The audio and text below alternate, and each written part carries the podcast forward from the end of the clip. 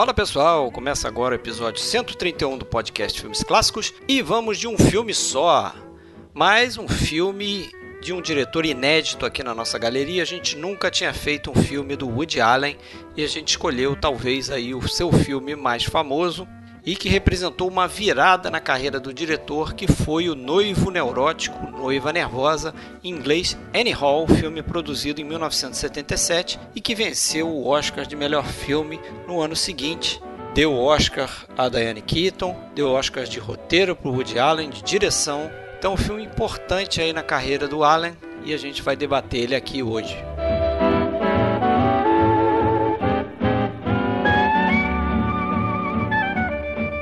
Galera, esse episódio já vai começar, mas antes a gente deixa aquele recadinho.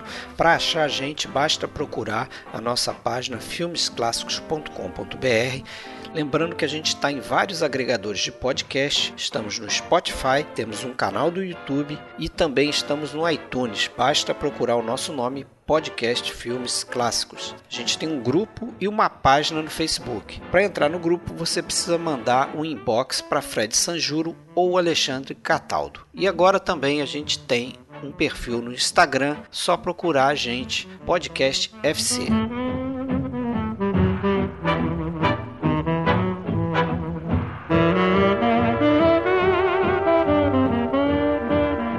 Galera, então mais um episódio aí do podcast Filmes Clássicos. Vamos fazer hoje aqui algo inédito, um filme do Woody Allen. Tinha uma galera aí pedindo pra gente fazer filmografia do Woody Allen. Não chegamos a tanto, mas estamos aqui fazendo Noivo Neurótico, Noiva Nervosa. O Annie Hall de 1977, talvez aí o filme mais famoso do Woody Allen. É, hoje aqui falo eu, Fred Almeida, do Rio de Janeiro.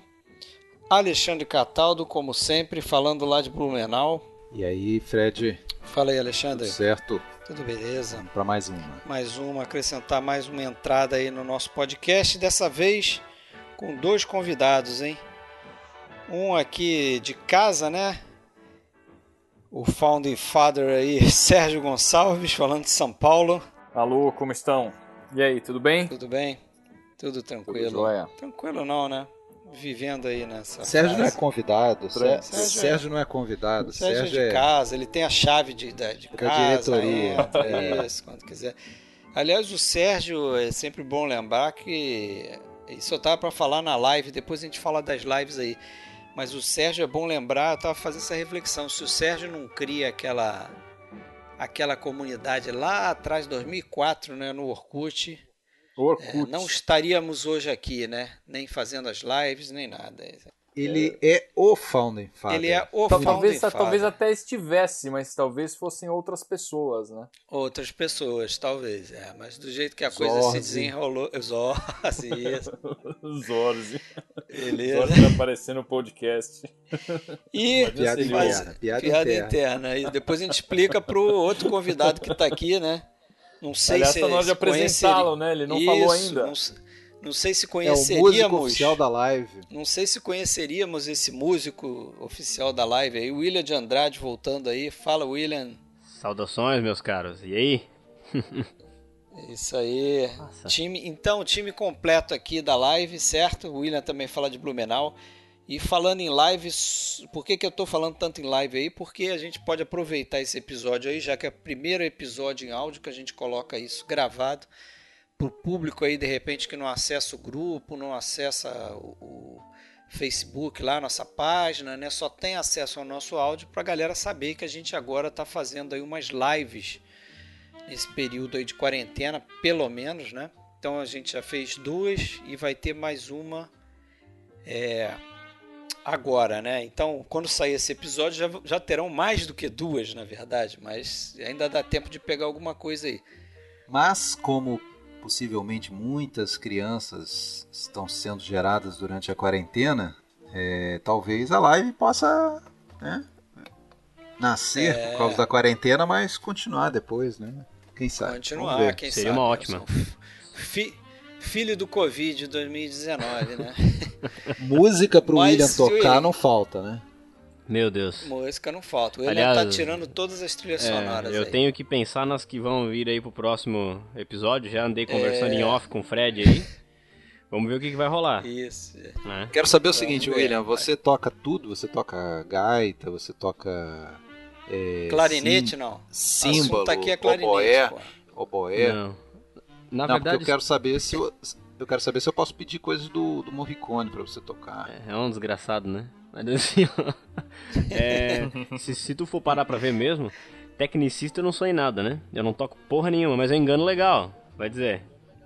Eu engano legal. É, é, é, esses caras são sempre assim. Quanto mais o cara toca, mais ele fala, é. ah, eu só brinco um pouquinho, eu só brinco. É, aí pega e detona. Aí você, fa... aí você se sente um completo imbecil, né? Porque você pega um violão, alguma coisa, você não faz nada e o cara só. Não, ele não tá Isso. tocando, ele tá só brincando. Pois né? deixa é sempre eu... assim. É sempre... Já, pois já... deixa eu te contar, Sérgio, o, o outro lado dessa história. É. Aí tu começa, tipo assim, ó, tu fuça um é. pouquinho em piano, banjo, ukulele, violão, guitarra, essas coisas todas que tem aqui em casa. Gaita, tudo. Aí, beleza, tu tira um pouquinho de som aqui, um pouquinho e pensa, porra, acho que eu até talvez levo jeito, cara. Aí tu vai e pega a ficha técnica, assim, de um disco do Paul McCartney lá dos anos 70, assim. Aí tu vê lá. O cara gravou bandolim, bateria, baixo, guitarra, oboé, percussão, guitarra solo, guitarra base. e aí tu vai ouvir, é um negócio tocado de uma maneira divina, assim. Aí tu fala assim, pô, eu tenho muito que aprender, eu sou um merda mesmo. É, é, esse é o meu lado da história. É. Caso vocês queiram ouvir, é, tá? Os caras... Não, o cara, os caras é assim, né? Compunham, uhum. compunham, faziam os arranjos, gravavam. Dá licença, né? Toda a produção. Phil Collins tem uns, uns CDs assim. Verdade. Também, ele toca tudo. Muito instrumentista. negócio impressionante. E o filho da mãe é, ainda produzia, assim, né? Assim é como tudo na vida, né? É uma sempre, eu sempre desde novo tenho essa imagem assim da, de uma grande escadaria e que você está em um determinado degrau dessa escadaria, você pode olhar tanto para cima, quem está acima de você, então você pode virar olhar para baixo e se achar o maioral, né? Achando que, pô, olha, olha como eu sou melhor que um monte de gente, como eu tô acima, mas só que se você virar, vira para trás e olha quanta gente tem melhor. Então, nunca, nunca tire onda é de nada. e cair. É. Nunca tire onda de nada. Aí, né? É verdade. Eu, tenho, eu, eu tendo a olhar sempre acordou poeta hoje. O cara tá cheio dos provérbios é, aí. Isso aí. Come, começamos é, bem o negócio, hein? Já que o assunto, né? o assunto é música, vamos falar de um como é que se chama? Clarinetista? Clarinetista. Clarinetista. Vamos falar de um clarinetista que é o senhor Woody Allen, certo? Vamos falar talvez aí do melhor filme dele. Não sei se vocês concordam. Ai, ai, ai. Polêmica, hein? Eita. Polêmico. Polêmico. Polêmico. Mas certamente é um, é um ponto de virada aí na carreira dele. Né? Certamente, né? o divisor, né? Eu acho que, pelo que a gente, que a gente pesquisa aí, um ponto de virada até planejado, né? Uhum. Ele mesmo considera isso, né? É, isso aí não tem dúvida. É. Não, não, não que seja para se descartar o que ele fez antes, mas não tem a menor dúvida de que até a própria, tanto a ambição dele quanto a, os recursos é, é, são, são de outro padrão, né? Realmente é outro nível quântico.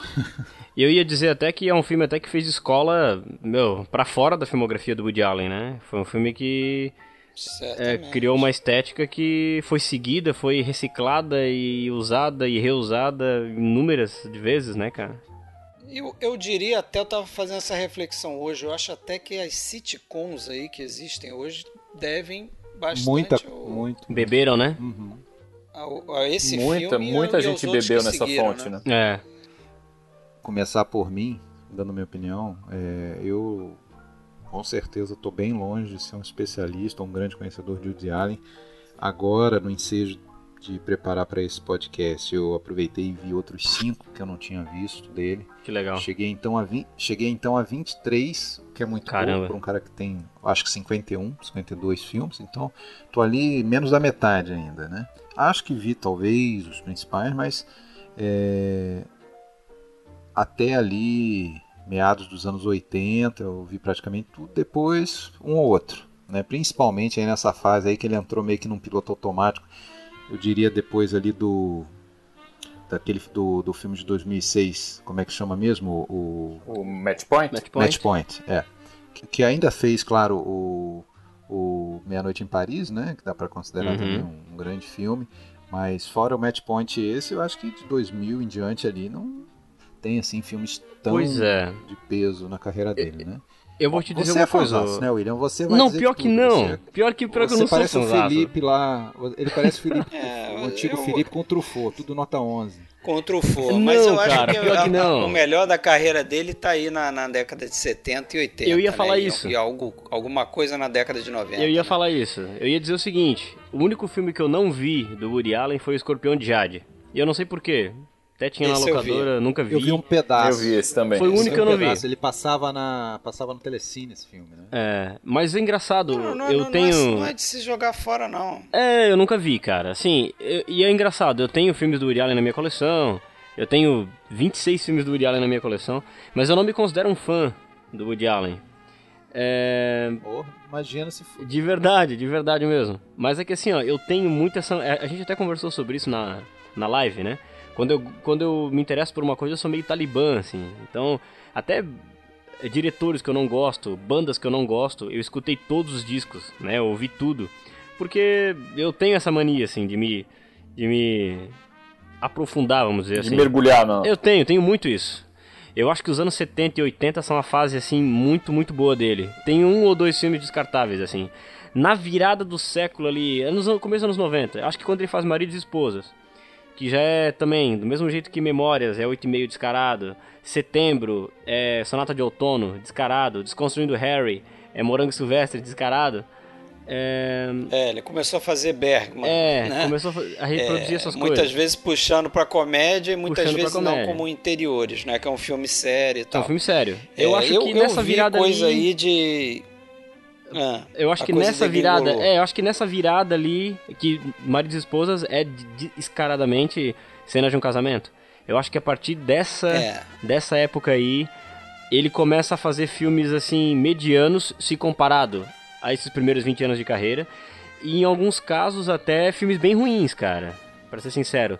Dessa Pois é, a segunda... impressão, a impressão que eu fico é o seguinte, que ele, ele passou a fazer filme pelo prazer de fazer filme, né? Pode ser. O prazer de produzir e de dirigir, de escrever e colocar a ideia na tela, né? Pode ser. É, não, não tanto assim com uma com essa coisa de tentar não eu, eu eu preciso me provar como cineasta, né? Como deve ter sido o início da carreira dele, né? Normal. Aqueles desafios, o que, que eu posso fazer de novo, o que, que eu posso inovar dentro da minha arte e tal. Acho que essas coisas ele meio que deixou de lado. Eu, eu vi coisa de um pouco mais de 50% aí da, da filmografia dele. É, acho um cineasta bacana pra gente falar, porque diferente de tantos outros que a gente é, fez aqui no podcast, é um cineasta que, pelo menos na minha experiência, acho que na experiência do Sérgio e talvez do, do Alexandre, mais do que você, William, porque você é mais novo que a gente, Hum. é um cineasta que você que eu vi muito no cinema. Então, o Uhum. Escorpião de Jade eu fui no cinema ver, o Match Point eu fui no cinema ver, o Meia-Noite em Paris eu fui no cinema, cinema ver, aquele que é tipo, eu esqueci o nome, mas é tipo um bonde chamado Desejo, É, com a Kate Blanchett. Blue é Jasmine. Ah, sim, o Blue, ja Blue Jasmine. O Blue Jasmine eu vi no cinema, quer dizer, um cineasta que uma parte da carreira eu consegui pegar no cinema. Sim. né? Mesmo que tenha sido uma parte já mais, talvez, é, mais decadente, entre Sim. aspas, vamos chamar assim, Uhum. é um cara que eu vi muito no cinema, né? E é um cara que realmente, se você revisitar a, obra dele na década de 70, esses filmes, esse que a gente vai falar aqui, o Annie Hall, o Manhattan, o Interiores, é, mesmo depois o Crime, Crime e Castigo, né? Crimes e Pecados, né? Filmes e Crimes Pecados. e Pecados eu gosto bastante, o Desconstruindo Harry, acho todos ótimos filmes. A Até Rosa Púrpura do Cairo, né? Que é. Sensacional esse aí. a Rosa Púrpura do Caro, revi Rosa outro Púrpura dia, do- Esse é também muito bom. sensacional. Ana É, e suas sensacional. irmãs. Rani e seus irmãos é muito bom, É. cara. Só para fechar essa minha abordagem inicial que eu tinha começado, então você falou, ah, um dos preferidos. Bom, é sem dúvida nenhuma o o Annie Hall, é, que eu vou no episódio falar só o título original, porque o título brasileiro, sinceramente, eu não, não Me engulo recuso. muito. É, Tá certo, até tamo junto. difícil de guardar, né? Talvez seja o título mais ridículo de todos, né? Todas as traduções, eu acho que talvez seja Mas o tem uma pior, né? explicação pra ele, né? Mas assim, só pra fechar, dos três, os três, se eu tivesse que escolher, seria do, do pouco que eu vi, dos 23 que eu vi até agora, seria o Annie Hall, o Manhattan e o Hannah e suas irmãs, do, do, dos meus, os três, meus três preferidos. Mas muito esse bom. negócio do título, eu acho que se deve muito mais ao que ele tinha feito antes até então, né? Você vê que todos têm uns títulos meio bobinhos, né? Banana, Sim. tudo que você queria saber sobre sexo. Um assaltante bem trapalhão. É, sleeper, trapalhão, né? é, é, dorminhoco. Então, assim, é, meio que foram na onda, a meu ver, né? Provavelmente. Bom, Pode não vou ser. botar um, um, Porque no original, a escolha do título foi, afinal, no final, depois de passar por tantos títulos de trabalho, títulos é, possíveis, é, e que eram na linha mesmo desses títulos é, é, escabrosos anteriores, acabou, acho que a escolha do título mesmo já reflete essa guinada na carreira dele para um filme um pouquinho mais sério, um pouquinho mais denso. Uhum. Né? é, então já é um título mais sóbrio por si só, né? E, e, e só que os, os, tradutores de título brasileiro não não, não acompanharam isso, a meu ver. Não acompanharam. É, eles, eles, não, eles não gostam de dar nome é, de pessoas, eu acho, né? Se, se, se, ou, ou nome de cidade, né? Ou então tem que botar o subtítulo. É, é, é, Erin É, Annie Hall, mulher, aí tinha que botar que... algum... Pô, isso aconteceu isso, também com, é. com Persona, né? aconteceu com Persona também. Porque é, né, quando, na época mulheres, como é que é? quando duas mulheres pecam, caramba, velho. Quando as duas mulheres Terrível pecam, aí, meu cara. Deus, esse é pior. Não, Não esse é o, próprio, o próprios, os próprios filmes do, dos mais importantes todos do, do Hitchcock, né? Se você for ver, eu é, ia chegar aí, Alexandre. Enxutos, Rope, porra, põe corda. Qual é o problema de botar o filme corda? Não, não. É o festim diabólico. Aí, Tem porra. um pior, Alexandre. Tem um pior do Hitchcock, que não dá pra engolir. Que é o Vertigo, cara. Vertigem, dói, é? Por que não, por que Porra, não vertigem? É um, é, um, é um, título spoiler, né? A gente conversou sobre um isso. corpo é um título que spoiler. cai, velho. Não, e assim, ó, vocês sabem como esse filme se chama lá em Portugal, não? Sabem como não? É que é meu? Eu já Qual? soube, mas esqueci. Cara, em Portugal, o esse filme... Vertigo? É. Em Portugal ele se chama ah. A Mulher que Morreu Duas Vezes. Que... Ah, sim, sim, sim. Pelo amor de Deus, cara. Pô, isso é muita sacanagem, bicho. Ele só, só não é pior do que o marido era o culpado. Né? Sim. É, é, que aí Ó, entrega não, de uma não, vez, né? Não ria, Mas o, não ria, o, não ria Alexandre... deles, não. Não ria deles, não. Primeiro porque a gente possivelmente tem ouvintes lá de Portugal. Segundo porque virou case tem, lá na Europa. Virou case agora na Europa como um dos países que melhor li, conseguiu lidar com a crise do, da Covid, tá? Pois é. A coisa estacionou bonito lá e morreu proporcionalmente tá, tá pouca gente. Só pelo nome estranho, mas, mas mantendo o nome estranho, já que o Alexandre falou e, e não citou, os outros títulos que eles usaram iam ser talvez bem mais difíceis de traduzir, com exceção de um, né? Porque eles, eles antes cogitaram é, chamar o filme de Anhedonia, uhum. que no Brasil, se traduzissem para o nome da doença, seria, seria anedonia, é, é isso? A incapacidade que é uma, uma condi isso, é, não, não, chega a ser uma doença, né? Mas, mas é uma, é uma condição, condição né? muito observada em quadros depressivos, por exemplo, que a pessoa não se interessa por absolutamente nada. Ela vê uma Ferrari, ela olha e fala, ah, tá. Anestesiada. Mas, tá bom. É... Mas outros títulos, por exemplo, o corroteirista dele, o Marshall Brickman, tinha sugerido It Had to Be You, que é uma brincadeira com aquela música It Had to Be You, que eu acho que é do Cole Porter, né? Então, Sim. como traduzir isso? Não, não dá para traduzir. Outra, outro título que eles chegaram a pensar: Roller Coaster Name Desire, que é uma brincadeira com Streetcar Name Desire.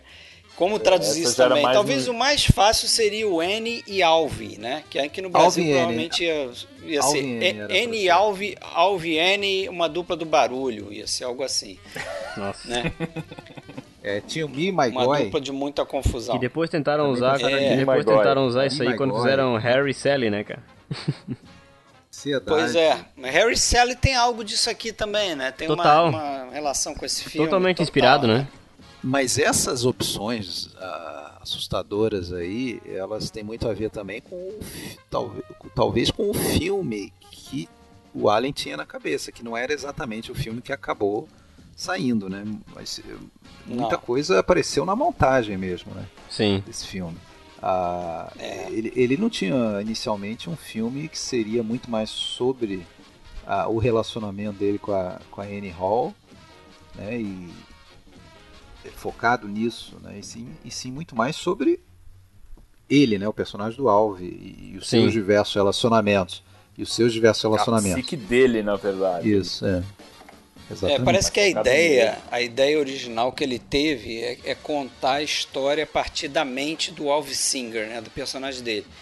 Então seria um, um bando de cenas que levariam a gente para dentro do que, que ele está pensando. A partir do que, que ele está pensando, do que ele está olhando, do Sim. que ele está lembrando, é, é, o filme ia girar em torno disso. Ia ter uma, um plot de assassinato no meio do filme. Isso mesmo. Bem isso mesmo. Que depois que virou. Ele acabou desistindo, né? Que depois, nos anos 90, virou, virou o misterioso assassinato em Manhattan, né? É, ele pegou essa ideia ele inicial. Acabou fazendo com o mesmo, é. com o mesmo Marshall Brickman, mesmo roteirista, é. ele acabou escrevendo esse outro filme. Né? E acabou levando a Diane Keaton também, de novo, né? Depois de um intervalo aí. De... Também. Pois é. é. Mas ele acabou mudando, e aí que tem a relação que o Alexandre falou, né? Ele acabou mudando para uma história muito mais humana, muito mais de uhum. relacionamento daqueles personagens.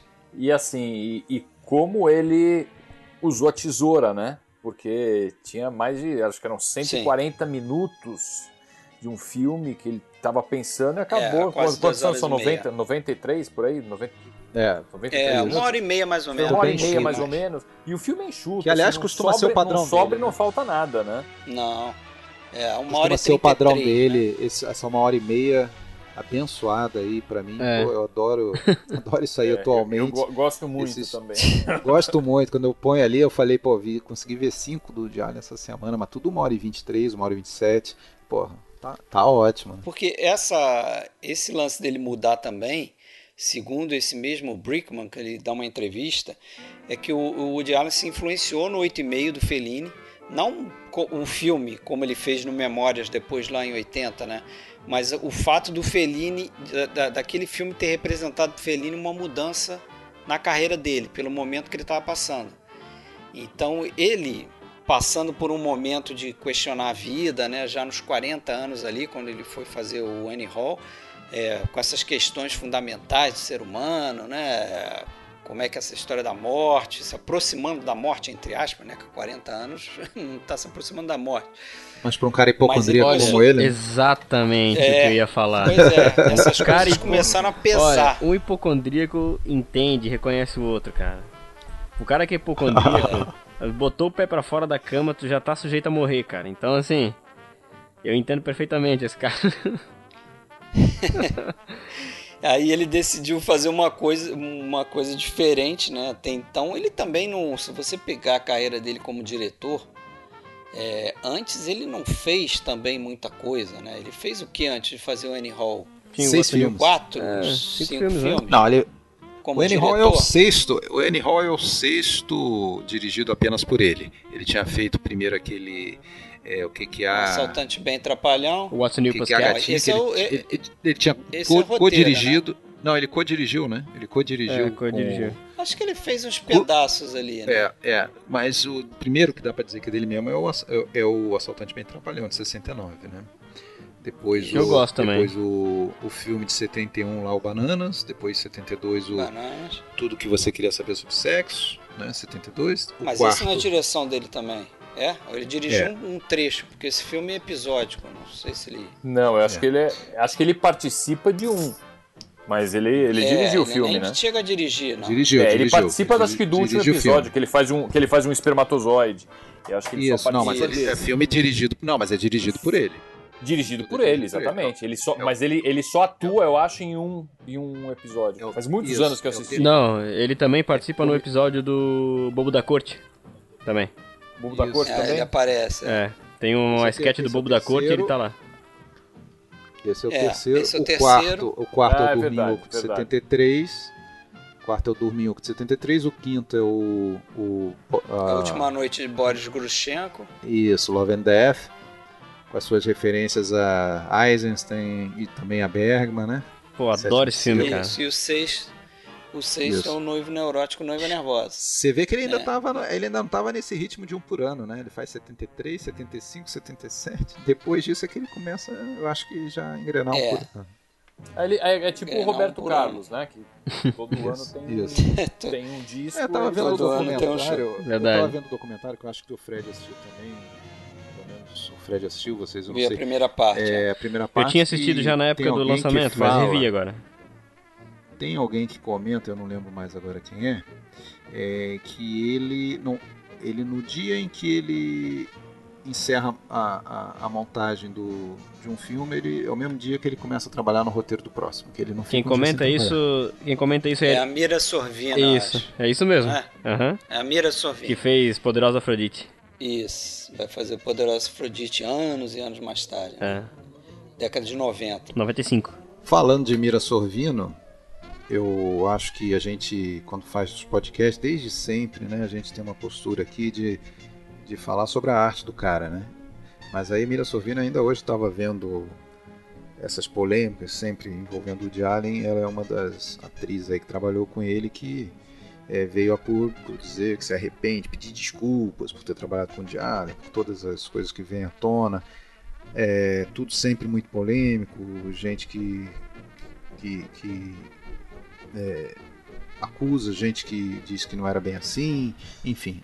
Acho que ninguém sabe exatamente a verdade. Né? É um cara que tem problemas aí, todos sabem, na sua vida pessoal. Alguns deles que, que se é, comprovados, né, são coisas realmente execráveis. Né? A gente nunca que, que pode passar pano para certas coisas, mas apesar disso, os filmes do cara estão aí. Vão pelo menos considerar o seguinte: Annie Hall é anterior a tudo isso. então, né? É, até onde se sabe, né? Não teve nenhum delito desse tipo. Mas olha né? só, depois, mas tu sabe foi um que... cara acusado de. Cara, mas tu sabe que eu tenho uma teoria. De abusar de filha adotiva. Eu né? tenho uma teoria sobre essas coisas, cara. Enfim. Sobre essas coisas não comprovadas, né? Sobre essas coisas ditas, assim. Eu, eu posso estar muito errado, mas eu acho assim. A gente vive numa sociedade que adora a, cri, a, criar mitos, mas também adora adora demais ver a queda deles, assim. Então, eu penso muito, por exemplo, sei lá, vou pegar um caso parecido com o dele que é o, que é do Michael Jackson até, o Woody Allen, Michael Jackson, esses caras. O Michael Jackson foi um cara que foi investigado até pra, pela inteligência americana. Então, assim, dentro de uma sociedade americana, e quando eu falo americano, não tô falando só dos Estados Unidos, tô falando da América mesmo, né? Como um todo. A sociedade americana tem isso, essa tendência de criar mitos e adorar ver a queda deles também. Cara, se a inteligência americana, né, dentro de um país moralista, que tá com aquele tesão desgraçado de ver um mito cair, não achou nada, velho. Pô, quem somos nós para julgar? Eu acho difícil isso, sabia? Uma coisa. É, não, não, não, não, vou entrar na, na, é, nessa celeuma de julgar, não. Né? Entendeu? Eu acho bem colocado o, o, que o Alexandre falou, porque às vezes as pessoas falam. Pô, mas tá falando do Woody Allen, um cara abusou da filha adotiva e fez não sei o quê, é. sei o quê.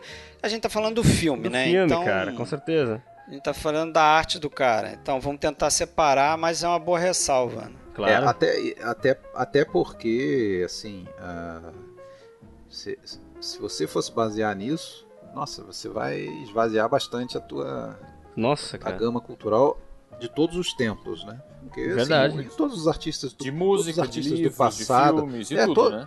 Todos os compositores clássicos lá, você sabe como é que era a vida deles? Só pois porque é. a gente não tinha informação, é, então ninguém sabe. todos eram e santos. você não sabe agora é. se é verdade ou se não é o verdade. Fato é que não se interessa, for verdade, né? é execrável. O fato é que não interessa. Né? Agora, o fato é que a gente está falando agora uma coisa interessante de uma que, fábula. É, que aproxima um pouco, né? Eu sei que tem muita gente que considera o, o Diário um gênio, um, também não, não sei se o que, que vocês acham? Não, também não, não acho que seja relevante essa classificação, mas eu acho que ele guarda uma, até uma certa similaridade, sem querer, claro, comparar, um pouco com um outro cara, comediante, né, que logo cedo na carreira percebeu que só ia conseguir fazer os filmes que ele queria se ele. É, é se o ele... Billy Wilder. Não, não, calma. Vamos ver se você descobre de quem que eu tô falando. Calma, mas não vai, não vai me é, exato. Um cara que era um, um comediante cedo que, que, que, que, percebeu que teria que ele próprio ser o, o autor, né? É, bem por isso mesmo, filmes, cara. Dirigir seus filmes, é, atuar muitas vezes nos seus filmes. Tomar as rédeas, né? Mas também, quer dizer, ele criar um universo próprio, né? Um é. universo Verdade, cinematográfico cara. próprio. E acabou também virando uma, uma persona cultural, assim, né? Assim o... como o Diário dá pra dizer que é um pouco também, mas também é, envolvido eu, eu, em escândalos. Eu, eu pensei no Billy Wilder, né? Dezenas de casamentos. Porque o Billy Wilder foi a mesma coisa, né? De tipo, começar escritor lá com Charles Brackett e em um dado momento perceber, não, pô, eu vou dirigir meus filmes porque o produtor vem e muda o troço todo. Mas nesse sentido, é. acho que cabe mais com, com falar com o Chaplin pela questão de também atuar, né? Produzir. É, né? e até compor, né? Próprios, até compor, pois é. também. Agora o e, e Alexandre, de casamentos e sobre o que tu falou até, né? Sobre o que tu falou até do Allen é, ser um gênio ou não. Eu gosto de muitos filmes dele, alguns assim acho muito bacana porque me identifico muito, mas eu não considero ele um gênio. Eu considero ele uma cria dos gênios, assim. É, eu acho que ele, eu acho que ele tem uma capacidade de mastigar muitas das ideias que são, por exemplo, às vezes você tá, sei lá, eu trabalhei. Ele é, das, ele é da, Pode falar. Ele é daqueles caras, ele é daqueles caras que o, que o Fred citou lá, o colega dele lá na faculdade, que falaria assim, pra que que eu vou ver? Pra, pra Os caras filtram o que é bom e traduzem. Pra que, que eu vou ver É o caso, voltando pro, pro filme até, é, no caso do, do Woody Allen, né? É, você, você, esse, esse amigo aí que o Alexandre está falando citaria o seguinte: é para que, que eu vou ver os filmes dos irmãos Marx se eu tenho o Woody Allen que co compacta os três comediantes, o Groucho, o Chico e o Harpo, num, num cara só. Exatamente. Entendeu? Porque é meio isso nesse filme aqui, em outros filmes do Woody Allen também. também. acho que tem muito disso, cara. E eu vou te falar aqui, uma coisa. Ele, ele, ele, cita bastante, né? Ele, acho que é o primeiro filme que ele cita é, o, o Groucho Marx como um ídolo dele, né? E Sim. cita frases do Groucho Marx. Referencia o cara, né? E eu acho que a comédia dele é, anterior tem muito de outros comediantes também, mas você pode associar a comédia do Harpo Marx, que é aquela, aquela comédia mais de pastelão mesmo, gag né? mais visual, física, né? mais é. gag visual, e até o Chico também, né? Porque o, o Chico Marx tinha essa coisa de brincar com o idioma italiano e fazer trocadilho com as palavras, né? Sim. Ele no Annie Hall faz, faz um trocadilho com a palavra judeu, né? Jew. Sim. Ele fica, tem aquele plano, que é um dos melhores planos do, do filme. A gente pode falar também dessas meio que inovações no cinema dele, né? Pelo menos, não sei se é nada as, novo no cinema as quebras, que As quebras da quarta parede, né? Que são várias no filme. As quebras da quarta parede são, são do Já do abre o filme. Pra mim, já, ele tira do Groucho Marx assim, isso né? aí já quebrando a quarta parede, mas tem aquela, aquele plano em que ele é, o som aparece fora de, de, quadro, né? Um som, um som em off ali, e você acha que vai aparecer alguma pessoa na câmera de repente, e, e, só que não, você percebe que os dois personagens estão lá no final do plano, lá, lá no fundo da rua. É a primeira cena e do, eles estão conversando, Tony Roberts. Né? Eles estão vindo conversando, né? É, isso eu acho bacana, né? Como é se a gente fosse fazer o do Mel Brooks, não sei se a gente vai fazer ainda, por causa dessa questão do corona aí, mas eu ia falar isso sobre Mel Brooks, que tem alguns filmes que ele, que é um comediante também que sabe usar a linguagem para fazer comédia, né? E acho que o Woody Allen faz muito nesse filme aqui. Outra cena bacana que todo mundo lembra é aquela de usar os subtítulos para falar, para mostrar o que os personagens estão pensando, né? É. Enquanto eles estão lá trocando uma conversa meio. Vazia, meio é, vaga. Fiada ali, vazia, falando nada praticamente ali. Eles estão pensando em, ah, como é que é ela na cama? Nossa. Ah, essa essa interação, essa interação com o público que ele cria de imediato quando abre o filme, já quebrando a quarta parede, falando com a câmera, é, a gente já entende que a gente vai entrar na mente daquele cara ali, né? E em outros momentos tem aquela situação que ele está na fila do, do, do, cinema, né? E o cara é atrás tá enchendo o saco, é genial. Cara, ele vai ali fora e, e busca um dos caras que está sendo criticado, que eu acho que é um. É um, escritor. Um, um escritor, né? É. É, é, é Marshall McLuhan. Cara, ele, cinema, é ele abandona uma ele abandona uma narrativa realista assim ele abandona uma né, uma linha de, de, de história realista passa para um terreno do, do, do, sonho da fantasia assim você sabe coisa... você sabe quem ele tentou para fazer um cameo ali né? É. ah sim ele chamou Fellini que era o outro e depois ele chamou né? Luiz Buñuel. Ele chamou Luiz Buñuel. Os dois não aceitaram ele foi nesse escritor esse Marshall McLuhan aí. E é interessante porque não só ele quebra a quarta parede né? O outro personagem que está lá na fila, lá discutindo, também vai para frente e começa a conversar com a gente, a se defender. Não, e, e ele puxa, ele assim, puxa né? o cara de trás do, do cartaz ali e fica um negócio é. completamente é. surreal. Ah, que bom que a, se a vida fosse assim, né? E... É. Mas você gosta, Sérgio? Você acha legal essa parte, Sérgio? Gosto, gosto. Não, tô perguntando sério, tô perguntando sério. Não, tô, não, porque tem gente que não gosta, né? Tem gente que eu não gosto muito. Isso, isso, eu isso incomoda muito. muita gente. Eu lembro de, de algumas pessoas que, come, que reclamavam quando acontecia isso, isso recentemente, não era comédia, no House of Cards. Não sei se vocês acompanharam essa série aí com o Kevin Não vi. Não. É, é uma série que ele é, é série de política norte-americana, e em vários momentos ele vira pra câmera e fala com você. Você olha aqui e fala, mas o que é isso? Não é uma comédia. E ele faz Não isso. Não tem espaço para isso, né? E de repente ele cria um espaço para ele e cria uma cumplicidade com você e a história continua, sabe? É feito de uma forma magistral isso. E isso numa comédia do, do Woody Allen, isso se encaixa muito bem, né? É, Essa quebra. Totalmente e aceitável. E eu outra, acho que também ela, outra... ela, ela é colocada na dose certa, porque a questão desse tipo de artifício é se ele faz isso toda hora, acaba cansando, é, né? É, Quebra a narrativa. Ele não repete praticamente nada no filme, né? A única coisa que ele repete é conversar com a câmera. Eu acho que ele faz umas quatro vezes no filme, mas o resto você vê que acontece uma vez só. Acho que você falou a palavra-chave, é. cara, é, é, criar cumplicidade mesmo com, com, com, a gente. A gente é jogado para dentro do, do filme, assim, com total atenção já de cara. Isso funciona, né? É, tem umas outras ideias legais, tipo os personagens entrando no, no flashback, né? Tem aquele momento que eles. Porque o filme também é um exercício de flashback, né? É, é mais um desses filmes, a gente não costuma lembrar muito, mas é, que tem flashback dentro de flashback, né? Porque o tempo presente seria aquele tempo dele falando com a câmera no primeiro plano do filme, né?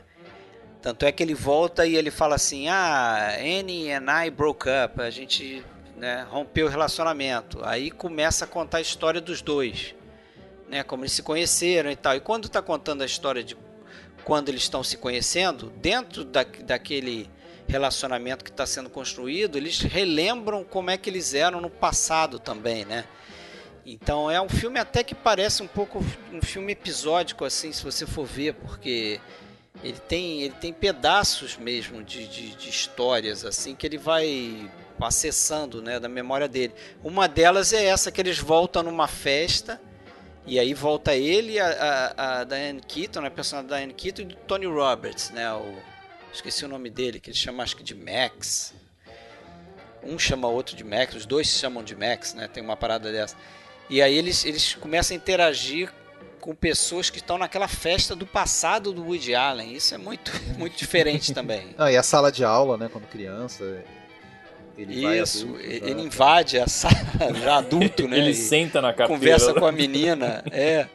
Não, e a, a, menina responde como se fosse uma adulta. É. Pô, mas Freud já falava isso, não sei o quê, você não teve outra, período de latência. E a, a outra ainda fala que, que gosta muito de couro e, e por aí vai. É, é I'm into leather. Não, é, essa, essas sacadas, assim, a gente estava falando dessa, dessa abertura, e, e o interessante é como a gente acaba envolvido pela história e uma história que começa, ele, ele já começa com um spoiler, falando que ele terminou com a, com a, com a namorada é. dele, ele não tá mais junto, mas ele não, não, é que ele tá super mal, ele não é um cara depressivo, ele não é nada da, daquilo, e ele vai tentar entender, ele te chama para entender o que aconteceu.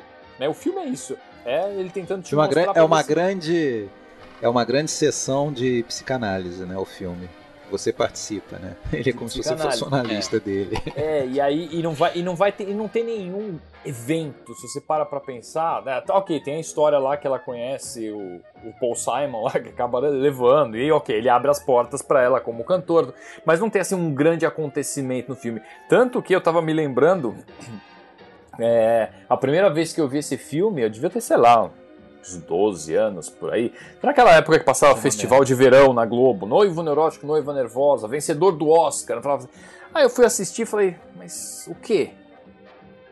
Sabe, tá, que hora, não, não captei, que hora começa o filme? É, não captei aí, acabou, era o filme, tem aquele negócio. Não, não entendi o que era aquele filme, achei meio, meio bobo, não entendi o que era aquele filme. E hoje, depois eu já vi, mais, sei lá, mais três ou quatro vezes. Só na, na última semana ah, acabei. Eu... É. É, outra coisa, quando você tem um relacionamento, né? Quando você já é adulto, já se relacionou com uma mulher, já. Não, outra, não, outra e, não, e você. E pra você saber também o, o que você tá vendo, porque assim.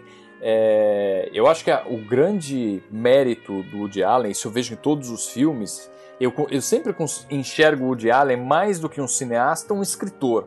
É um escritor, porque assim, eu acho, eu acho o texto dele, o texto dele tem um, assim, o uso de palavras perfeito, o timing é perfeito e a atuação dele, eu acho que ele é um grande ator também.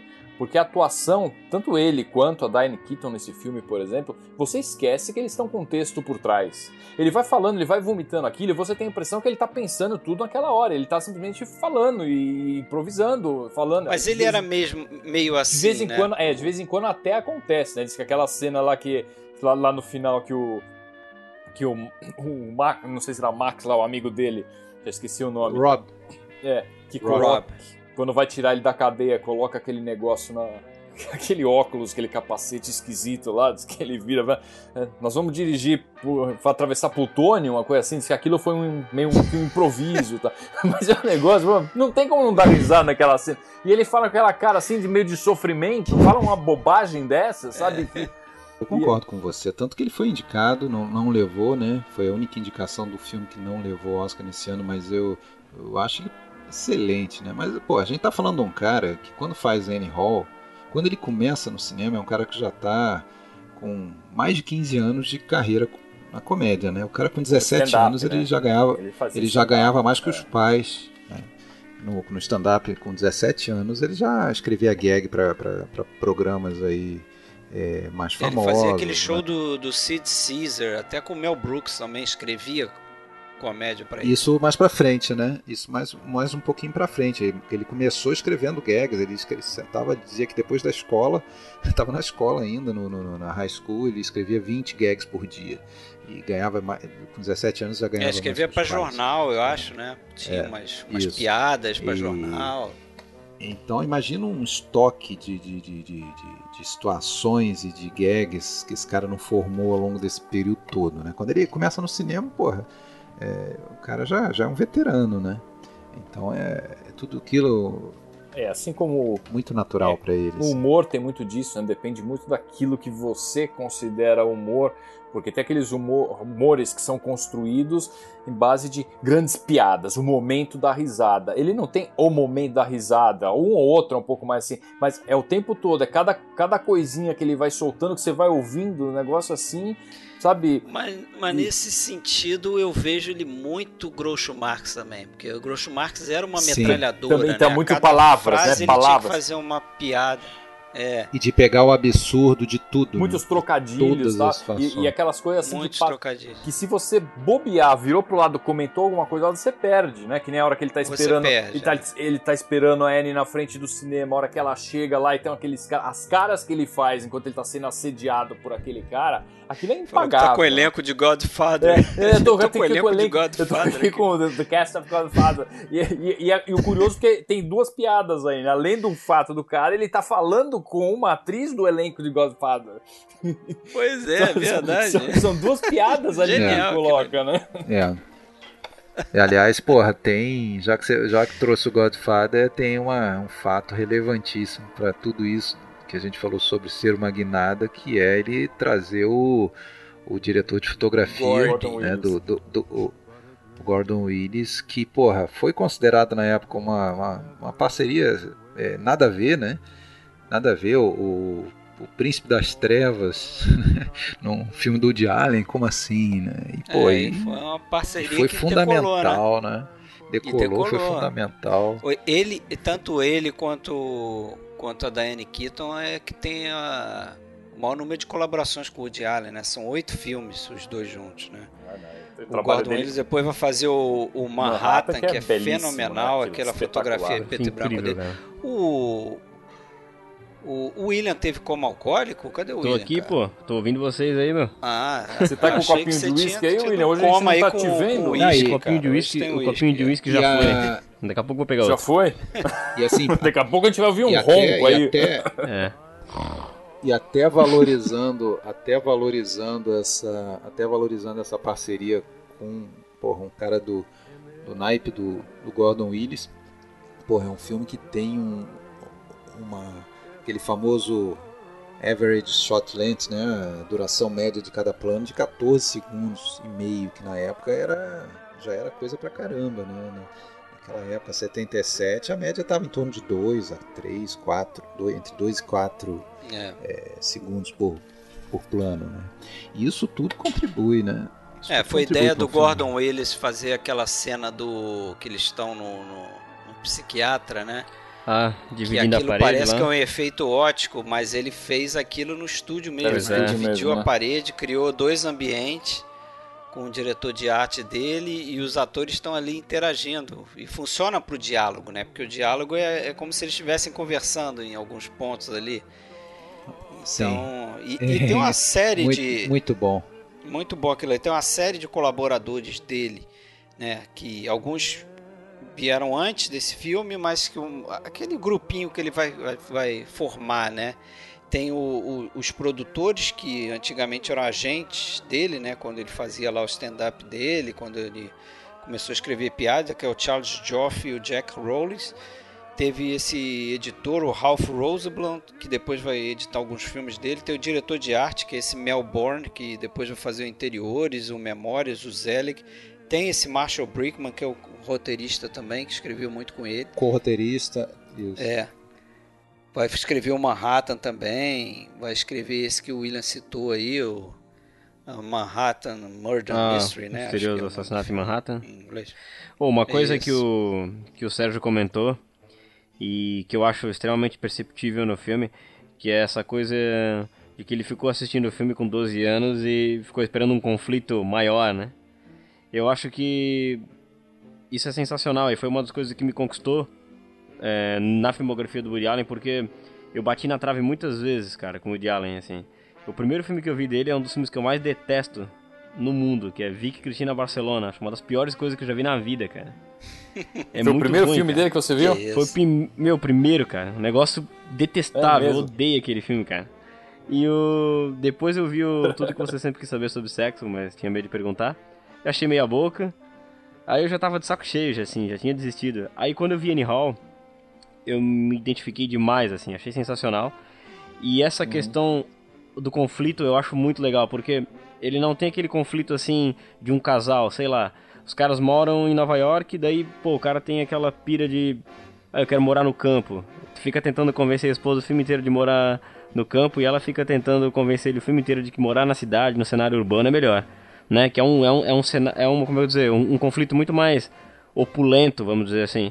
O conflito deles ali é o seguinte: eles se gostam, estão a fim de morar juntos, mas ela quer manter o apartamento dela, por causa disso não dá certo, ela tem um lugar pra onde ir, assim. Isso é uma coisa tão urbana, tão corriqueira, tão cotidiana. E quando eu assisti esse filme, eu achei isso muito novo, cara. Achei uma coisa diferente, assim. Falei, pô, que legal isso, assim. Né? Que eu... É, mas eu acho que o filme, o filme funciona por isso aí que o Sérgio também Uhum. falou. Quer dizer, no início ele fala, ó, a Anne e eu terminamos.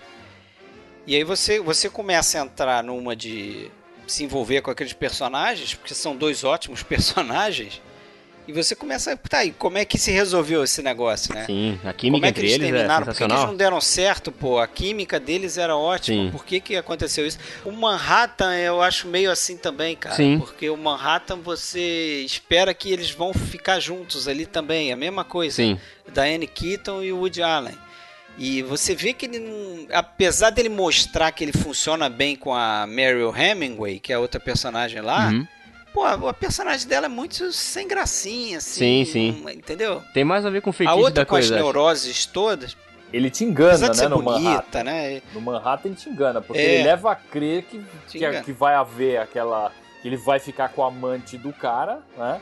E Sim. que é ela que é a mulher da vida dele, e de repente ela mesma chega e fala: o negócio é o seguinte, eu gosto do Ela cara volta ainda. pra- Volta pro cara, e aí, pô, deixa o cara. Estamos dando, dando spoiler de um outro É. filme, né?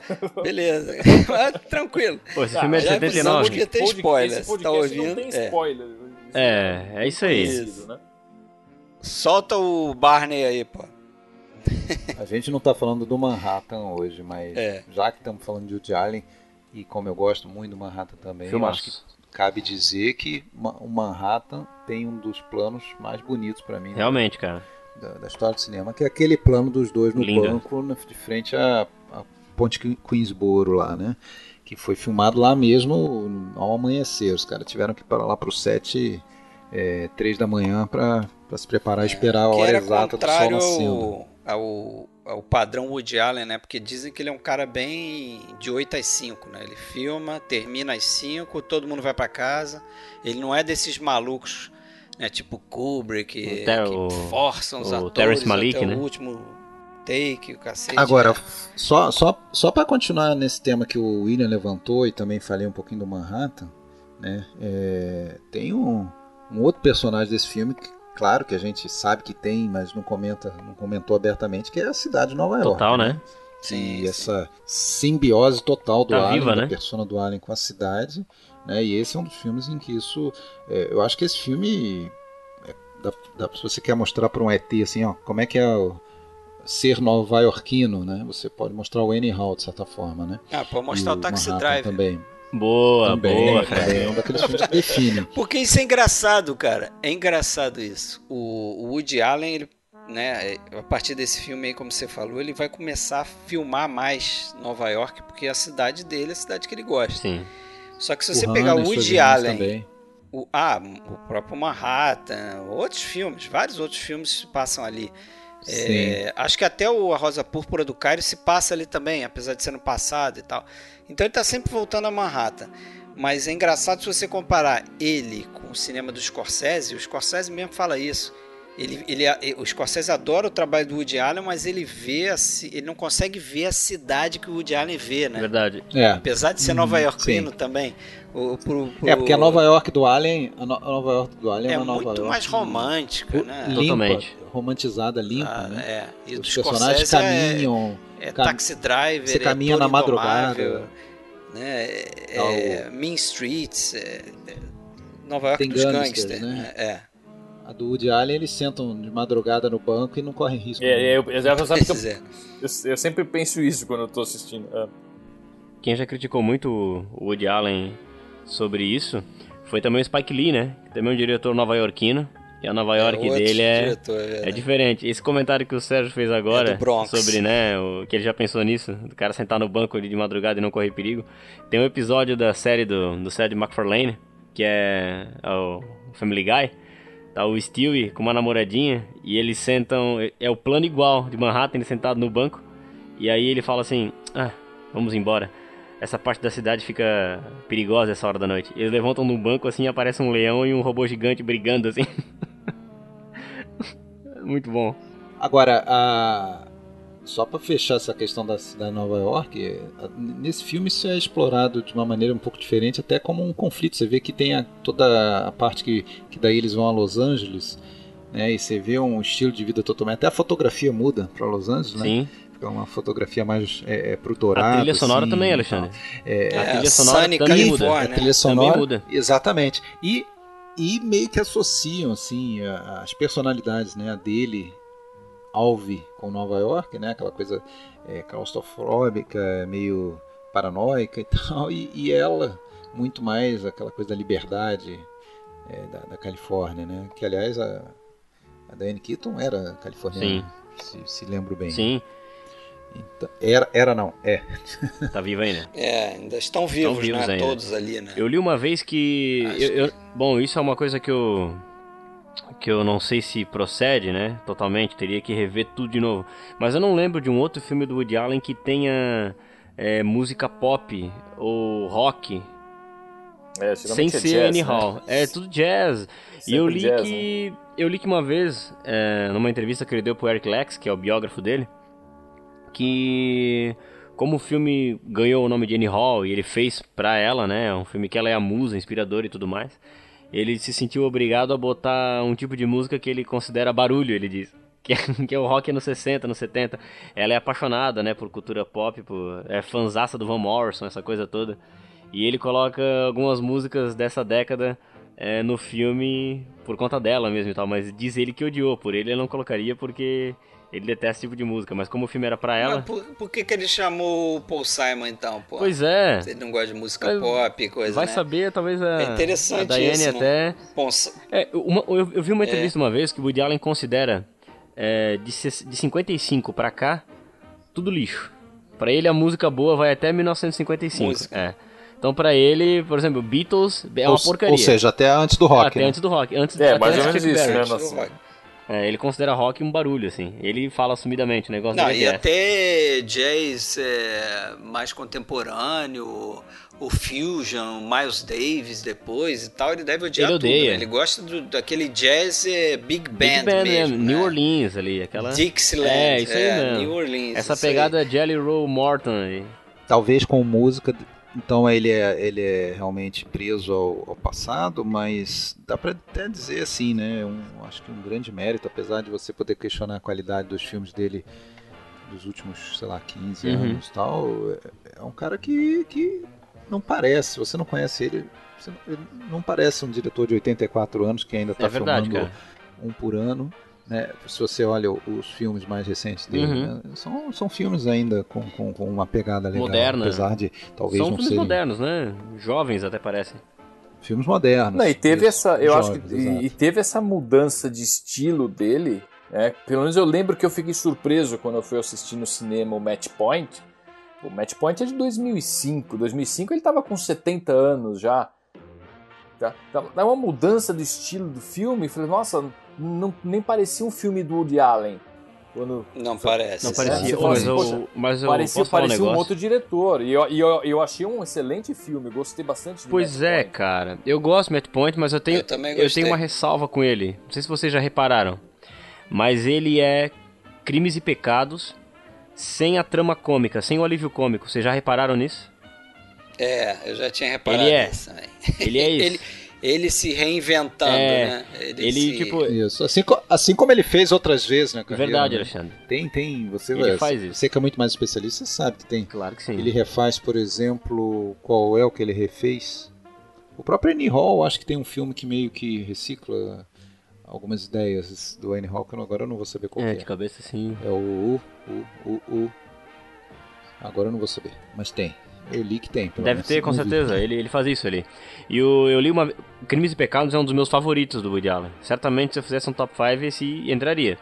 E aí eu vi uma entrevista uma vez Eu que gosto eu bastante gosto também. muito desse filme. Pô, Gosto bastante e tem também. o Martin Landau, que eu acho um puta de um ator, adoro ele. E ele disse que ele, de- ele quando ele fez Crimes e Pecados, esse tinha se tornado o filme favorito dele.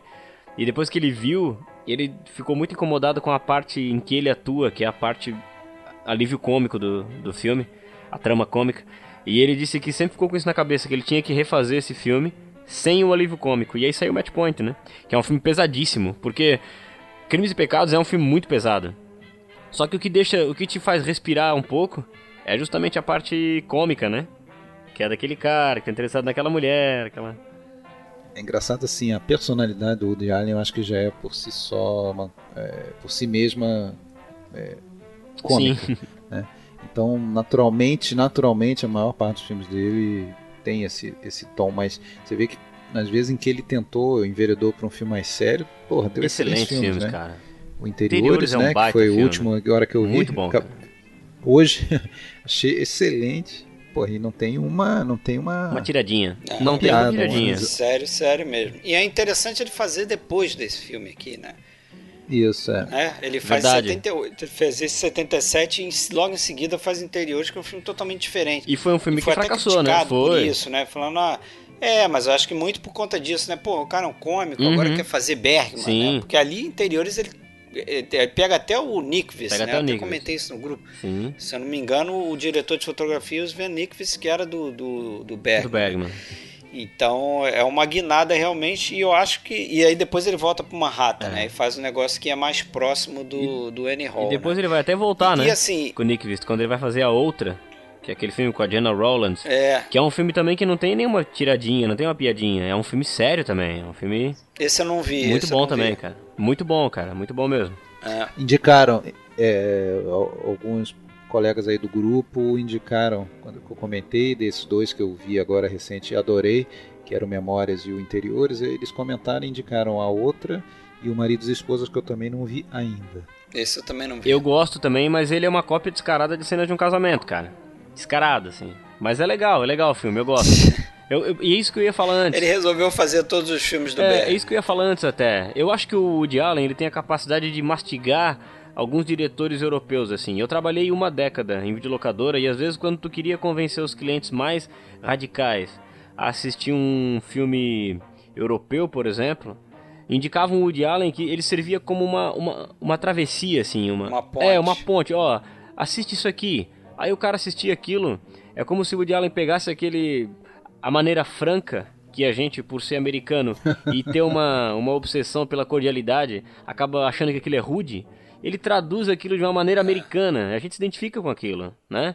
Então eu acho que o Woody... Deixa eu fazer uma pergunta. Falando nisso, deixa eu fazer uma pergunta pro Sérgio. Sérgio, você, conhece, você viu Memórias? Assim, eu tenho até medo do que, do que, que vem aí. você, vê, você, viu memó você viu Memórias? Eu vi Memórias, mas eu vi há muitos e muitos anos. Eu preciso rever Memórias para. Tu precisa mesmo, então. Tá, você... mas, por, você, mas por quê? Você, ah. sabe, você sabe do que se trata, né? O Memórias. Eu tenho uma vaga lembrança. Eu devo ter visto. Eu devo ter, que você o muito gosta. tempo que eu vi deve fazer uns 20 anos que eu vi Memórias. Explica pra ele, Alexandre. Mas, mas quando, você, quando você viu Memórias, você já tinha visto o 8,5 ou tentado ver o 8,5? Provavelmente não. Do Fellini? Provavelmente não. Porque o Memórias, o Memórias é o 8,5 do, é, do, Literalmente, do né? É, então, mas, faz é, uma, mas eu, eu, uma... eu, preciso rever, porque assim, faz muito, assim, não, não lembro de cenas, entendeu? Eu sei que eu assisti. Isso, reveja. Visto. Eu acho que acho que ao rever o Memórias, talvez você até consiga gostar um pouco mais do 8,5 também. Ele é o 8,5 literalmente. Tá tentando converter o, o Sérgio a gostar do 8,5. É, é, uma, é uma insistência. O Renato, Renato Chaves, Renato Chaves comentou ainda há pouco que acha o Memórias um filmaço, que é baseado, é uma uma homenagem ao 8,5, só que é muito melhor do que o 8,5. É, sem ter revisto Memórias, eu já vou concordar com ele sem ter revisto Caraca, memórias, eu já, já concordo com ele. É, não é, é, não é, mas tem, tem é. coisas, por exemplo, que memórias, assim, não, eu aposto que eu não vou ver. Aquelas, aquelas barrigadas de, de filmar uma coisa e depois dubla por cima, deixa daquele jeito mesmo, sabe? É umas coisas que me irritam em 8,5 e sempre me irritam. Toda vez que assisto, eu me irrito em 8,5. 8,5 eu podia assistir só a, a cena do, do sonho né, das mulheres lá, que eu acho que belíssimo aquilo. Acho que você não gosta da Sagarana lá. E né? pronto. Né? É, é. a Sagarana lá? Não, Sagarana? é o nome, cara. A, a, Sagarana é um romance do... Lá, né? Não, do Sagarana é um romance do João Guimarães Rosa, pô. É. é. não, mas a mulher tem um nome, tem um nome estranho também. É, eu tô ligado. Saraguina, sei lá. É, Puta, é um nome assim, é cara. É um nome com S Pô, já, já, eu não já, vou lembrar. Já vou descobrir. Vai lá, vai lá, dale. É, mas quando você descobre o Alexandre, né, ele é obsessivo. O, a gente falou, o Alexandre é obsessivo. Voltando, é, voltando pro, pro, pra terra aqui, pro Annie Hall. É, a gente não pode falar, deixar de falar, senão a galera depois vai lembrar a gente. As várias participações de atores. A gente já falou do, do Paul Simon aqui, mas ah, tem a, She a Shelley Duval aparece, Verdade, né? cara. uma das mulheres uma ali das amantes do filme, mas ela uma das amantes dele, mas já era uma atriz conhecida fazendo filme com, com Robert, Robert Altman. Altman. É a Sarah Guina. Sarah Guina. Sarah Guina. Acertou na segunda. Mas tem o Christopher Walken, tem. curiosamente, tem. ele, o irmão não da sei Annie. se vocês perceberam, eles escreveram errado o nome dele nos créditos. Eu não percebi, cara. O Christopher Wallaken. Nossa. É. Wallaken. Christopher Wallaken. É, um... Não corrigiram isso até hoje. Alô, George Lucas, dá uma força, dá uma força aí. Ensina pô. os caras. Isso, modifica os negócios pro cara aí. É, tem a Sigourney Weaver, que a gente só nota é. porque tá escrito lá que ela participou, porque ela aparece, acho que de longe, é uma das mulheres no final. É, lá, no final, no final. Aquela que aparece, acho que na saída de um cinema, uma coisa assim. A gente só sabe Isso, que ela quando é a gente lê e que, é, e que é ela, né? Lê que é ela. Mas tem a Beverly D'Angelo, que também é uma atriz depois que fez Férias Frustradas, naquele né, filme de comédia, mas teve uma sua fama nos anos 80. É uma mulher que aparece naquele programa do Tony Roberts, do personagem do Tony Roberts, que ele participa de uma sitcom lá, de uma no seriado, ela é a mulher que aparece lá. E tem o Truman Capote, que era um escritor famoso, né? Sim. A época, ele aparece, ele é um daqueles caras que ele, ele e a Annie Hall sacaneiam no, na rua. É, ele fala assim: "Ah, lá vai o cara que tá com, que participou do concurso de imitação do Truman Capote". E é ele é mesmo, Puta merda, é, nem é que obrigado a ser. É ele mesmo. É, é ele é, mesmo. Esse é um, é um cameo inusitado ali. Ah, tem o é. Jeff Goldblum também, né? Também, né? Pontinha. Passa bem, bem batido ali. E eu li também que tem um cara que eu jamais ia imaginar, que é o Danny Elfman. Nossa. Na, Danny na, na festa, na festa do Paul Simon. Na festa lá do, do Paul Simon, quando ele tá assim, parado na porta conversando, o Woody Allen tá parado na porta conversando, ele entra, assim, ele, não fala nada, não fala nada, mas eu li que ele aparece nesse filme. Eu não cheguei a. É mesmo? Deve ter outras celebridades pois ali, é. o, o, pseudo-celebridades ali que, a gente, que Cara, eu... a gente não vai reconhecer. Você, quando eu assisti esse filme, eu fiquei muito emocionado de ver o Paul Simon ali, cara. Sério, bicho. Porque, meu, Paul Simon, eu amo esse cara de paixão, assim. Eu queria ser ele, velho. Ele é demais, Pois cara. é, e, a, e, você, e você conhece aquele filme do Ni Nicholas Roeg, lá que tem o Garfunkel? Hum, Alguém o comentou sobre Nicholas Roeg? Não, não é o Performance, é o... o, o, o ah, tudo eu tô tendo que consultar. não vai, o performance é com o Mick Jagger, mas não é. tem o Art Garfunkel. Art o Art Garfunkel é um que também é. aparece em vários que é filmes. É o protagonista. Ah, não, então eu não vi não. É. Eu não vi não. Esse, mas o. do Nicholas mas o Art Garfunkel. É, muita gente subestima ele, mas ele tem uma carreira solo sensacional, hein? Fica a dica aí, galera. É verdade, é verdade. sensacional, eu baixei, eu, eu, baixei, eu baixei no Spotify um dia um CD dele, e até é engraçado porque a gente tá falando de Simon Garfunkel, mas ok, Paul Simon tá no filme, então tá valendo. É, existem uns. Um, você já viu isso seguramente, né, William? É, algumas versões de músicas do. Versões não. É, alguns é, vídeos até que existem no YouTube de músicas do Simon Garfunkel com a separação dos vocais, né? Nossa. Os vocais Nossa, do Garfunkel sou, são as coisas eu assim. Sou, cara, o, o Garfunkel. Ah, ele é muito bom cantor. O Garfunkel muito é o seguinte. Bom. Ele é o seguinte, se botar o cara no aeroporto, do lado de uma turbina de avião, o cara consegue harmonizar com a turbina de avião, velho. Ele é sensacional, incrível, velho. Ele é incrível, incrível, incrível, incrível. Mas voltando pro vai filme, lá, lá, lá, o filme que ele fez com com Nicholas Rugg é Bad Time. É o Bad Time, Bad Time, isso. Esse eu, eu nunca vi, cara. Se for bom aí, compartilha com nós depois aí, ô Alexandre. Beleza, beleza. Cara, agora eu acho que tem pelo menos duas coisas que eu tenho anotado aqui que são fundamentais para a gente conversar sobre esse filme. Uma delas é: é autobiográfico ou não é? É, isso eu também queria negou. entrar. Ele sempre negou, Ele né? sempre Mas negou. Negou, né? Mas eu acho que é, né? Tem várias coisas do, do, da vida dele ali, das pessoas que ele convivia, né? O Tony Roberts era amigo dele, é amigo dele no filme. A Diane Keaton, eles tiveram relacionamento e terminaram eles tiveram um relacionamento terminaram no filme. O nome da Diane Keaton real é Diane, Hall, Hall, E o apelido dela era Anne. Uhum. E o nome, o nome é, do personagem dela é Anne tá? Hall. É, ela falou que nunca foi chamada é, de Anne Hall. De apelido, ela nega, mas as, pe as pessoas dizem. É. E ela chamava as avós de Grammy. A personagem dela é, chama não, as avós ela... de Grammy ela diz que nunca foi chamada de Anne na vida. Tem outras, tem outras coisas é. também. Há muitas das da coisas ali que, se, se vocês já leram algumas biografias do Woody Allen, Muitas coisas que ele coloca no filme, da infância dele, da família, da relação com os pais, meu, Não, tá nas biografias, cara. E principalmente a data de sim, nascimento. Cara. A data de nascimento. Aparece, tá na, aparece na escola. Claro que sim. Na escola. E outra coisa também que, é, que também é muito curiosa de se colocar no filme, que deixa ele muito mais naturalista, vamos dizer assim, é que ela não usou figurinista, né? O figurino é dela né? A, é a Diane Keaton, de moda, né? É, aquelas gravatas que ela usava. Dizem que, é. tipo, a figurinista chegava no ouvido do Woody Allen quando antes de filmar e dizia assim, ó, cochichava assim, ó, ela não pode usar isso ali, porque não sei o que, não sei o que, não sei o que. E ele dizia, mas meu Deus, eu acho que ela tá ótima. Então ela sempre teve um jeito excêntrico de se vestir e ele deixou que ela vestisse a própria roupa que ela quisesse durante o filme, assim. E ditou moda, realmente, né?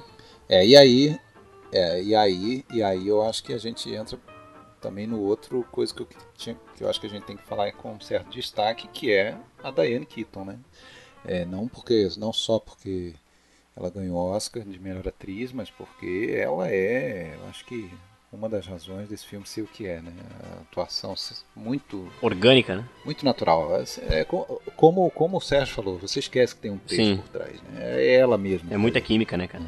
Esse, esse sem Mas é dúvida. porque eu acho que o, também o Woody Allen escreveu o filme pensando nela. Além deles terem.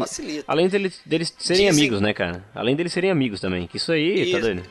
Dizem que ela era, ela era uma pessoa do tipo que falava o que ela fala no filme, tipo laridar. Isso seria uma. Não, não, não que seja uma expressão dela, da Anne Keaton, mas ela é o tipo de pessoa que falaria uma expressão desse tipo, entendeu? Então eu acho que ele escreveu muito pensando nela. Claro, com certeza. Eles se conheceram, acho que no. Eles, eles se conheceram quando ela fez teste para aquele filme que não é do Alien, né? Mas que eles trabalham, que é o. O Sonho de um Sedutor, né? O Player Against Sam, que é do Herbert Ross. É, eles fizeram, acho que uma peça, né, de teatro, ela e o Tony Robbins Isso. também, né? E aí depois essa peça virou filme e ela veio junto, Isso. eu acho. Uhum. Que é o Player Against Sam, é um filme ele... legal, legal também, também, né? também curto. É, é, com, com ele, com ele ela vai fazer, com ele dirigindo, né? Ela vai começar no, no Dorminhoco, né? Dorminhoco, 73, é. Love, Boris Grushenko, Annie Hall, Interiores. Né? Interior, acho que ela faz oito, né? Faz oito, eu falei aqui, faz oito que nem 8. o Gordon Willis. É. Até passar o bastão pra, pra minha fé. Pois é. é. E aí começa outra história do Woody Allen complicada, né? Enfim. É, aí acabou, aí é pra, acabou pra, sendo pra a, do... a vida imitando a arte, né? Né? Ele já tinha pego a menininha em Manhattan. É impossível é. assistir Manhattan é. hoje e não pensar nisso, né, cara? não dá, não Pensar dá. É, é, involuntário. Casar com a. Ele casou, né, com a é. filha adotiva dela. Eu não sei se é. vocês assistiram, tem um documentário é, sobre o Woody Allen. No Brasil saiu como um retrato, né, de Woody Allen, mas acho que é a Portrait que acompanha a banda do Woody Allen numa turnê pela Europa. E ele tá com a então mulher dele na época, né, a, a enteada, a ex-enteada, né? E aí tem hora que ela dá depoimentos pra câmera e tal. E aí numa dessas entrevistas ela fala que o filme favorito dela, do Woody, é o Manhattan, cara. É Manhattan, por que será? Ela fala, pois é, cara. Aí tu tá assistindo aquilo, tu pensa, meu Deus, cara. Que doideira isso aqui, velho. É. Tá louco. É, não, e, Bizarro. E, ó, e, ele tinha noção disso, né? É, acho que sim. Eu ele acho que tinha tem noção, porque ele, ele coloca até piada dele. do cara que eles fazem a, a, a, brincadeira lá. Deve ser muito fã também, né? Do. do como é que chama lá? Bukulov, do Lolita. Eles fazem uma ah, brincadeira com, com o autor ah, de Lolita. É, ele, é. ele, fala isso explicitamente. a Diane Keaton fala, né? Isso. É, a personagem. É, até agressivo, né? É. Ah, Nabokov mandou abraço. Isso, Caramba. isso, exatamente assim. Alguma coisa assim ela fala. Então ele tinha noção, né? Que era, claro. Mas a ver, ele, ele criou aquele negócio, né? E ficou na cabeça dele o tempo todo. Até o dia que ele tinha uma ninfeta em casa e deu Minha no que nossa. deu, né? Meu Deus. Realizou. É, vai saber se isso sempre foi um desejo dele que ele não que ele externou dessa forma, né? Botou no filme. E... É, só só só lembrando que ela própria Suni sempre negou qualquer tipo Sim. de abuso e Sim. tanto que ficou com ele depois. É, mas né? a, mas, mas, mas a acusação tem a dele... estranheza, né? Não, mas a, acusa... a acusação dele tem a estranheza, mas a acusação que fazem dele é de ter abusado a filha adotiva dele, Sim. que é a tal de Dylan, Dylan é. né? E que aí você não sabe se aconteceu ou não aconteceu, mas é aquilo que a gente já discutiu, né? Pois é. Sim, a gente não vai entrar nisso porque senão... não vai entrar nessa né? é. ficar discutindo coisa que nenhum de nós aqui tem certeza, tem como saber, né? Ficar conjecturando. É, a gente não. falou de Oscar aí, vamos concluir como sempre a gente faz citando os Oscars que esse filme ganhou e foi indicado, né? Porque é um filme que surpreendeu, né? No ano que todo mundo esperava que fosse do Guerra nas Estrelas. Verdade. Guerra nas Estrelas ganhou seis Oscars, mas mais técnicos, né? Enquanto esse aqui quase é, ganhou os cinco principais prêmios da academia, né? Sim. Ele ganhou o filme, ganhou o diretor por Woody Allen, o primeiro Oscar dele. Roteiro. Ganhou o roteiro original também por Woody Allen, ganhou atriz para Diane Keaton, só não ganhou ator por Woody Allen, que aí não completou esses cinco Oscars principais, mas Lavou a égua. Ganhou bem também. Ah, mas, é, lavou, lavou a égua, exatamente. Lavou a égua, certeza. Corrigindo pela inflação, é o filme de maior bilheteria do, do Allen. Né? Em valores é, absolutos é, é, o quarto, né? mas corrigindo pela inflação é o, é o, é o, o maior, sucesso. Porra, é um né? que, é um filme que custou 4 milhões de dólares e rendeu de, na época 38. Né? E, enfim, então depois desse o, os produtores lá falaram, você pode fazer o que você quiser, né? Aí ele aproveitou e fez um filme sério, né? Tudo bem. Não estava precisando de bilheteria, né? Se deram mal aos produtores, deram mal. né? E foi nessa, nessa cerimônia do Oscar aí que ele começou algo que ele vai repetir em outras também, que é ir tocar no, com a banda Pô, dele. cara, eu acho isso no, sensacional, sabia? No pub dele. O Carlyle. No, no, no dia de, da cerimônia do Oscar. Eu acho né? isso sensacional. Ele é um cara. visionário, né? Sensacional é. isso aí. Ele é um visionário, né? Ele já, já fazia isso numa época em que se dava muito mais importância. É. Muito mais importância dia, pro porra. Oscar, né? Mas ele foi sempre um cara, né, que dizia que achava que essa coisa de o melhor filme é, ele deixa para os esportes, né? O melhor atleta, você corre lá os 100 metros rasos, um cara ganhou, um cara foi mais rápido que, que todos. Esse é o melhor Faz sentido, né? corredor, esse é o vencedor daquela prova, né? Agora, ele, ele era dessa opinião, né? Que você pode chegar e dizer, ah, Annie Hall é meu filme preferido, mas não significa que é o Claro. melhor filme já E feito. tá certíssimo, eu acho. E aí. Não, e interessante é que nem, no- nem, nem nesse exemplo que ele dá, eu, eu vi ele falando isso, mas nem nesse exemplo da corrida você pode dizer que o que, o que ganhou é o melhor. Ele foi melhor naquele dia, Naquela naqueles 10 prova, segundos né? ali. Mas pelo Naquela menos você prova. tem uma Pode- pode ser competição que- direta. É, né? Mas pelo menos É, estava esforço competindo um, em pé né? de igualdade com todo mundo. Todo mundo estava na pista para fazer a Isso. mesma coisa, né? No Sim, sim. não é preparado para aquilo sim, ali, sim. né? É diferente você comparar o Guerra nas Estrelas com um filme de comédia, é, séria, romântica. Sim. É É um, ano, é um ano que tinha também, um ano que tinha também o filme do, do Spielberg, né, o Contatos Imediatos. Mas, n- mas Isso. não é de me- melhor filme, né? Tinha, acho que a de Não fotografia, concorrendo. a Tô, parte tô, tô lembrando de outros filmes é, importantes de 77 ali. 78. É, É, na- na- na cerimônia de produzido em 78, 77, feito na concorrendo na Isso, cerimônia. isso, de isso, né? Cerimônia de 78, é. Pô, aí tem toda essa questão legada, influência que o Sérgio já citou, né? E na, pra tu- séries TV e tudo mais. É, incontestável. É, esse filme também Sabe que eu daria. consigo pensar num filme que tem influência direta, direta, direta, direta de Woody Allen, de Annie Hall, ou de tudo acerca da mitologia do, do, do Woody Allen, que é o, o Alta Fidelidade. Alta Fidelidade é muito Woody Allen, cara. Não sei se vocês já assistiram. Deve ter assistido, né? Nossa, eu, Eu vi assisti. também há milênios esse filme. Meu, é muito. É, eu também eu vi, acho que na época. É muito Woody será Allen, assim. Até o negócio, tipo, de. Tem uma hora que ele tá lá falando sobre. Ele, a- tipo, que o, o lance dele é o seguinte: ele adora fazer listas. Então, é top 5 disso, top 5 daquilo. E ele tá fazendo um top 5 dos foras que ele levou. E aí tem uma hora que ele tá falando de uma mulher lá, pô, essa realmente doeu e tal. E aí ele começa. É como aquela música do Bruce Springsteen. E aí ele tá na cama e o Bruce Springsteen tá tocando guitarra numa cadeira assim. E ele fala, thanks, boss. E aí ele falando com o cara, assim, é uma celebridade que aparece ali materializando um pensamento dele também, sabe? Como Ian Hall, assim. É, Total. E ele, e, total e ele, influência. e, ele, e ele também quebra a quarta parede falando com o espectador, né? É, bebeu muito da fonte. Muito, muito. Uma coisa que eu acho legal aí de, de toda a crítica desse filme do Roger Ebert, né?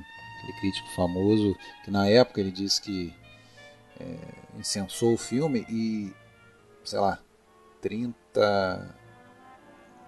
Quase 30 anos depois, em 2002, 25 anos depois, ele falou algo que é é uma coisa que me salta aos olhos nesse filme, né? Que é um, é um filme é, que, que continua familiar, que continua familiar assim ao, ao, ao- público, né? Você se identifica com aquelas situações, porque ele fala da, do- da banalidade do, do, do- do Ah, romance, falando né? algo que começam que praticamente É todo mundo vai ter, né?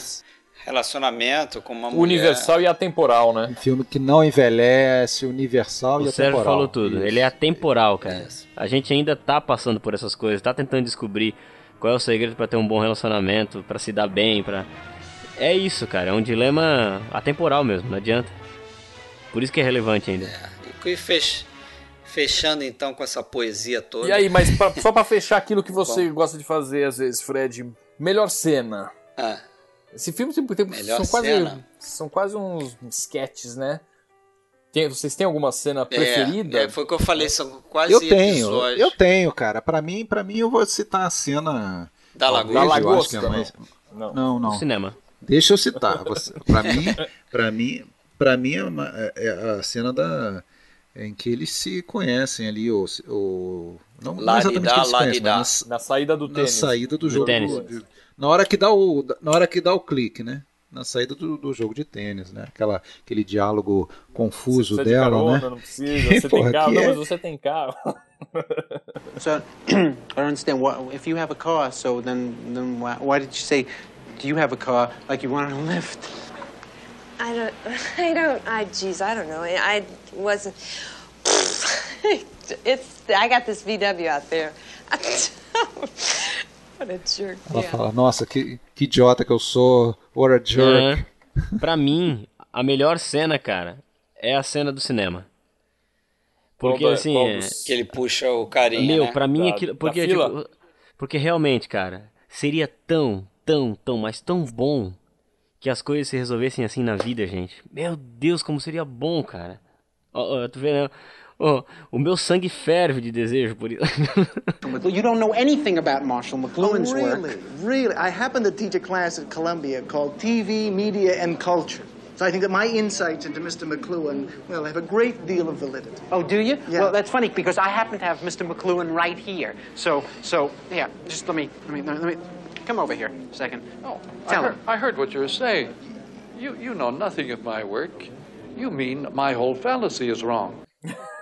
a, a minha a, a, minha cena a minha cena preferida eu acho que é o que resume ali a história o, o que ele tá, está tentando falar ali é aquela cena do, dos, dos subtítulos ali da onde eles estão conversando e você vê que eles entram numa conversa onde eles estão se exibindo uhum. um para o outro, falando de coisas, né, falando de arte. Ah, não, porque eu acho que uh, o que ele utiliza... Quem nunca, né? Aquela competição. E ele está pensando no corpo dela e ela está pensando em outra coisa.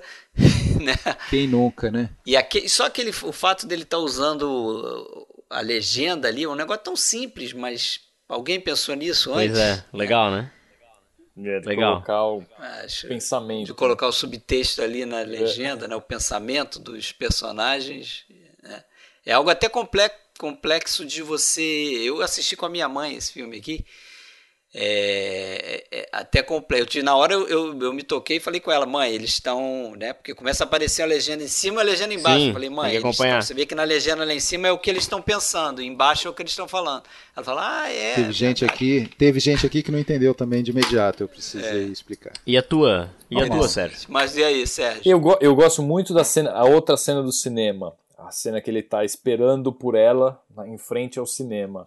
Ah, tá. porque... tá isso mostra muito da. Do mostra muito do. É, é, é, dessa a cena do Godfather. I'll be singer! Really, I'll be singing the TV This is I'll be singer! I'll be singer over here! It's alright, fellas. Jesus, what you do? Come by way of the Panama Canal? I'm in a bad mood, okay? Bad mood? I'm standing with the cast of The Godfather. Mostra muito do personagem ali, que tá esperando, imagina, você tá esperando a, a mulher que vai no, ao cinema com você ali, tá chegando, e aí ela chega atrasado, coisa normal, né, de mulher, de repente atrasou, mas ele é tão metódico naquelas coisas dele, né? E, e aquela, aquela história de não, agora a gente não pode mais entrar. Fala, não, mas foram dois minutos, eu não vou entrar na metade do filme. e é o face a face, né, do Bergman é, que eles iam ver, né? Não vou entrar na metade do filme. Ela fala, tá bom, então eu vou entrar. E ele não cede. Quando ela fala, eu vou entrar, ele fala, então tá bom, então tchau. é, é uma sucessão assim de, de comportamentos inusitados que ele tem ali. Primeiro ele tentando se esquivar do cara que já tinha reconhecido que ele era da televisão, ele dizendo que não, que não, é. mas absolutamente... Alves é. Singer, everyone! Alves Singer right here! He's on TV! Eu, eu, acho demais essa sequência. É a cena que eu acho que eu mais me divirto. É, muito bom. É, é uma das mais engraçadas. É, a cena da lagosta, na verdade, é, é uma cena é, é engraçada até, porque é, é, é, surreal aquilo, né? Eles vão fazer uma lagosta, mas sei lá, tem meia dúzia de lagosta viva. Quem que vai fazer? Eles são Qual é, casal, né, eles vão fazer o que com aquelas lagostas vivas? E, e, a gente percebe nitidamente que eles estão dando risada pra valer ali, né? Sim. Uma das poucas vezes que a gente vê não, ele não, dando não, risada, eles... se você parar pra pensar, ele não, não é que ele tá sim, sorrindo. Eles estão improvisando. É, ele, ele, ele, é. ele vai pra, pro lado da geladeira ali e ele dá risada mesmo do que tá acontecendo. É, eu reparei, eu reparei isso. E eu não e sei se detalhe... vocês sabem, mas essa é a primeira cena que ele faz com Gordon Willis, cara. É a primeira, a primeira cena, cena, do filme todo. É, a primeira, foi a primeira foi. cena do filme, né? Primeira cena é. do filme. Primeira cena do Feita, filme. Né? E é interessante que depois tem a rima no final, porque no final, quando ele.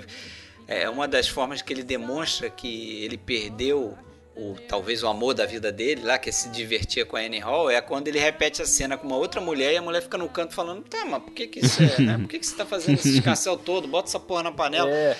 Né? E, e, e, é bonito, tem, tem os, os, detalhes né, que ele coloca, que às vezes as pessoas que passa batida. Depois, quando ele volta pro apartamento dela, tem o pôster da foto que ela tira, né? Dele com as lagostas, né? Verdade. Vocês lembram disso? Na É parede?